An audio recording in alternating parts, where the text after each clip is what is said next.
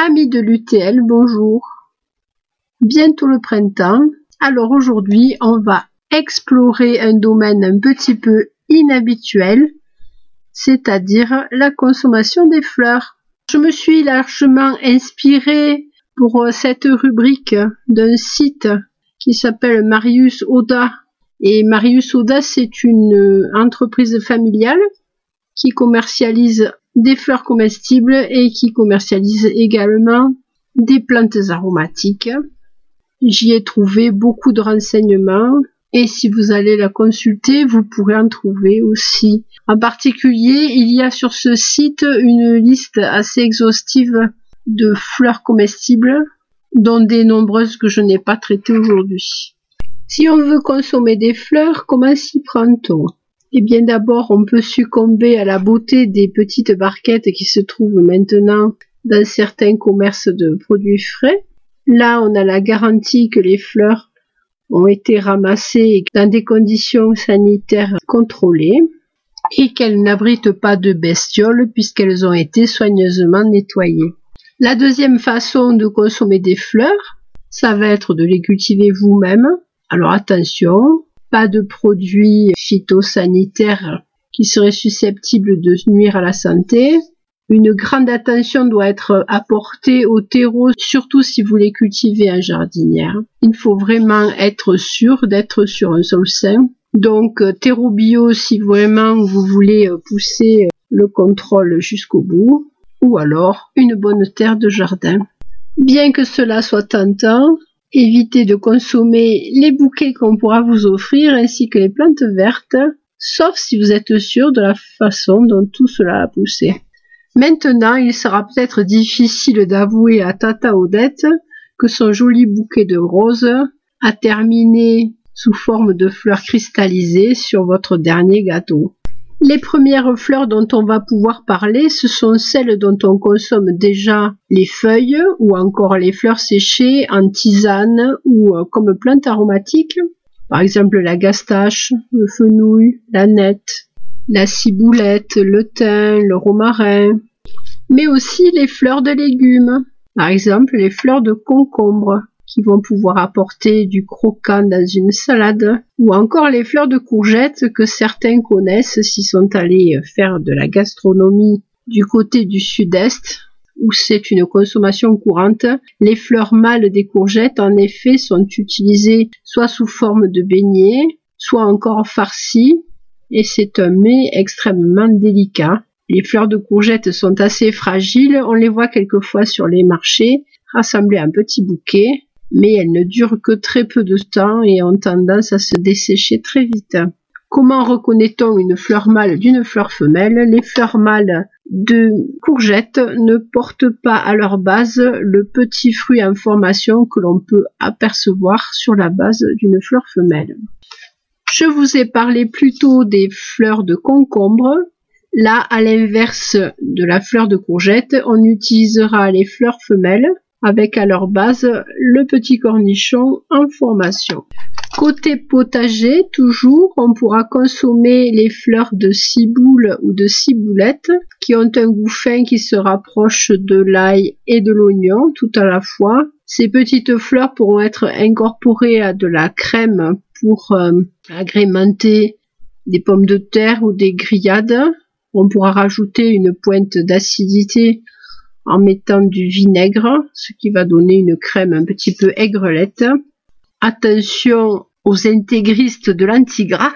Il faut savoir que le gras, c'est quand même un vecteur de saveur qui est très très intéressant et qu'on en a quand même besoin pour être en bonne santé, à petite dose certes, mais tous les jours. Alors, qu'est-ce que j'utilise moi personnellement? Bien les fleurs de romarin conservées entre des couches de sucre qui peuvent servir à agrémenter des desserts et qui en particulier se marient très très bien avec la châtaigne. Ce que j'aime bien utiliser aussi, ce sont les fleurs de marjolaine que je laisse tremper un tout petit peu dans de l'huile d'olive et que je hache au ciseau sur mes pizzas ou sur mes pistes saladières. Alors l'huile, ce n'est pas pour le plaisir de mettre du gras, mais c'est simplement pour protéger les fleurs pendant la cuisson. Et franchement, la pisse saladière à la fleur de marjolaine, je vous recommande. Autre plante qui n'est pas vraiment une plante d'ornement, mais qu'on peut considérer comme une plante potagère, la bourrache, avec des fleurs d'un bleu céleste en forme d'étoile qui sont vraiment magnifiques. Tout se mange dans la bourrache, mais on préfère consommer les feuilles cuites car elles ont des petits poils un peu rugueux en surface et qu'elles seront meilleures attendries par la cuisson. Par contre, les fleurs peuvent se consommer crues et à l'égal des feuilles, elles ont un goût iodé qui a valu à la bourrache son surnom d'huître végétale. Ce petit goût iodé fera qu'elle sera idéale en accompagnement de poissons et de crustacés, mais on pourra aussi l'utiliser dans les salades et avec des légumes. Une règle générale pour les fleurs, ne pas faire des cuissons trop fortes, car non seulement elles vont se décolorer, mais elles vont perdre également beaucoup de leur finesse et de leur saveur. Donc, utiliser cru par exemple sur un poisson déjà cuit ou incorporer en fin de cuisson afin de ménager ces petites choses délicates.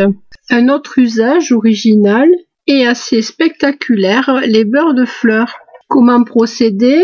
Laissez le beurre à température ambiante jusqu'à ce qu'il ait la consistance d'une pommade et y incorporer les fleurs que l'on aura hachées au préalable, alors surtout pas au mixeur, mais plutôt sur une planche à l'aide d'un couteau. Et moi, mon arme secrète, c'est le couteau en céramique qui permet de faire des coupes nettes, surtout si ce que l'on traite est délicat.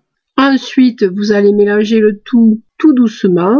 Vous pouvez remettre soit au frigo pour un usage assez rapide, soit au congélateur roulé en boudin dans une feuille de papier sulfurisé et vous pourrez ressortir au milieu de l'hiver votre beurre agrémenté des fleurs de printemps.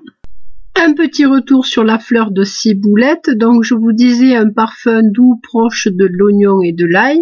On va pouvoir l'utiliser en décoration avec du poisson, de la salade, du fromage, de l'omelette, du potage, de la sauce au yaourt, ah c'est moins gras, et avec de l'agneau. La ciboulette est connue et cultivée dans nos jardins que depuis le XVIe siècle. Elle était présente dans les pelouses des Alpes, mais ses vertus n'auraient été mises en valeur qu'au retour de Marco Polo, qui avait découvert ses vertus en Asie et qui les a donc communiquées à son retour. Les fleurs de ciboulette peuvent se conserver au vinaigre, mais elles perdent du coup toute la couleur on peut aussi les conserver congélateur. Passons maintenant au jardin d'ornement et commençons par le bégonia. J'ai identifié sur le site de Marius Oda le bégonia Semper Florence que l'on voit très longtemps en fleurs dans les plates-bandes estivales des villes. Un bégonia infatigable qui ne s'arrêtera qu'aux premières gelées. Des petites fleurs roses, blanches, rouge framboise et des feuilles épaisses, un peu cirées, qui supportent très bien le soleil de l'été. Le bégonia a été dénommé ainsi au XVIIe siècle en l'honneur de Michel Bégon, qui était gouverneur de l'île de Saint-Domingue. Présent chez les collectionneurs dès le XIXe siècle, il était cultivé en intérieur ou en extérieur. Il y a de nombreuses variétés, de quoi contenter les amateurs. Mais me direz-vous, quel suspense Quel est le goût de ce fameux bégonia? Eh bien, la fleur de bégonia est croquante et acidulée, et elle se plaît particulièrement en compagnie des coquillages et des crustacés. On peut aussi l'inviter avec le foie gras, imaginez l'étonnement de vos invités. Mais elle n'est pas sectaire, elle va aussi plonger dans la salade de fruits, dans la soupe et entrer dans la composition de beignets. Vous avez bien entendu, on peut faire un taboulé de fleurs. Une fois le couscous cuit, on y adjoindra de l'huile d'olive, du citron, les traditionnels coriandre et persil, et puis toutes les fleurs hachées que l'on pourra trouver et qui n'auront pas un goût trop sucré. Des assiettes multicolores garanties. Des couleurs éclatantes également avec la capucine. Alors son nom vient de Capucin, les moines dont la coiffe pointue rappelle l'éperon de la fleur. Elle a été importée en France au XVIIe siècle sous le nom de Cresson du Pérou et elle est rentrée à l'honneur à la cour de Louis XIV à partir de 1684. Toute la plante est comestible. Les feuilles épouillantées peuvent servir à la confection de maquis en lieu et place des algues. Les boutons et les graines peuvent être confits au vinaigre. Avec de l'estragon, c'est encore meilleur. Et les fleurs peuvent être cristallisées. La saveur de la capucine est piquante, proche du radis noir, ce qui en fait d'elle un merveilleux accompagnement pour les poissons, les coquillages, les crustacés et les salades les farcis, les beignets, les lasagnes. On peut aussi la mettre en accompagnement avec les œufs durs, donc un peu les usages du capre aussi. Hein. et en faire des beurres aromatisés. Alors j'ai vu aussi sur les chaînes YouTube la confection d'un tartare de coquilles Saint-Jacques, si je me rappelle bien, que l'on arrosait avec une vinaigrette faite à partir de feuilles broyées au mixeur et additionnées d'un peu d'huile d'olive. Un usage semble-t-il intéressant. La capucine est riche en vitamine C. Elle combat sous forme d'infusion la chute des cheveux, que ce soit avec les fleurs ou avec les feuilles. Feuilles et fleurs soulagent également la toux et les graines sont laxatives. Elle n'est pas belle la vie la capucine a la réputation d'attirer les pucerons, mais on verra tout à l'heure qu'il existe des fleurs qui, à leur tour, en mariage avec la capucine, pourront éloigner les dites bestioles. Je viens de glisser le terme de fleurs cristallisées et vous avez eu le droit de vous dire Kezako. Comment cristallise-t-on une fleur? On va l'enduire d'abord de blanc battu en neige, délicatement, et ensuite la saupoudrer soit avec du sucre fin, soit avec du sucre glace. Le sucre fin fait moins d'amas. On peut à partir de là la laisser sécher pendant 12 heures ou mieux la passer au four pendant une heure à 80 degrés. Vous savez cette euh, touche improbable qui s'appelle cuisson meringue. À la suite de quoi, vos fleurs pourront être conservées dans une boîte en fer si elles ont été cuites ou servir immédiatement en décoration pour des pâtisseries, des gâteaux ou pour des assiettes de dessert. Soyez vigilants lors de la cuisson, il ne s'agirait pas que le sucre se transforme en caramel, votre effet cristallisé serait alors raté. D'autres fleurs du jardin que l'on peut faire cristalliser également, ce sont les primes verts, les violettes et les pensées. Attention toutefois avec les primes verts, en effet certaines personnes y sont allergiques. Les primes verts ont un parfum de miel doux et sucré, légèrement fruité et citronné. Attention, elles pâlissent à la cuisson. Elles sont excellentes en salade, potage, gratin, soufflé et en accompagnement de légumes. J'avais personnellement décoré un gâteau au printemps avec des primes verts glacées au sucre. C'était vraiment ravissant. Par rapport aux primes verts, les violettes épensées, qui sont de la même famille, ceci de particulier, c'est que la texture de leurs pétales est beaucoup plus épaisse et que dans le cas des pensées et des violettes cornues, la texture veloutée est vraiment présente en bouche. Les pensées et les violettes peuvent servir à la décoration de salades, être incorporées dans des potages ou hachés menus à leur surface et se marient très bien avec des légumes et des fruits. À vous de trouver les associations qui vous plairont. Sur les réseaux sociaux, j'ai vu aussi que les pensées et les violettes se mariaient très très bien avec le chocolat au lait. Ça fait rêver. Je m'en vais faire des essais. Une fleur que je n'aurais jamais pensé trouver dans la liste des plantes comestibles, c'est le dahlia. Et pourtant, je savais que cette plante avait été importée en France pour des usages alimentaires. En effet, quand on faisait des recherches dans les pays euh, que l'on explorait, on cherchait tout le temps des usages, soit textiles, soit alimentaires, soit décoratifs, aux plantes que l'on rapportait. Le bulbe de dahlia peut se consommer, il a un goût d'artichaut, mais certes il est aussi un peu amer. Ce que l'on va manger dans le dahlia, en fait, ce sont les fleurs. À mesure qu'on se rapproche du cœur, les goûts sont plus intenses. La saveur est métallique.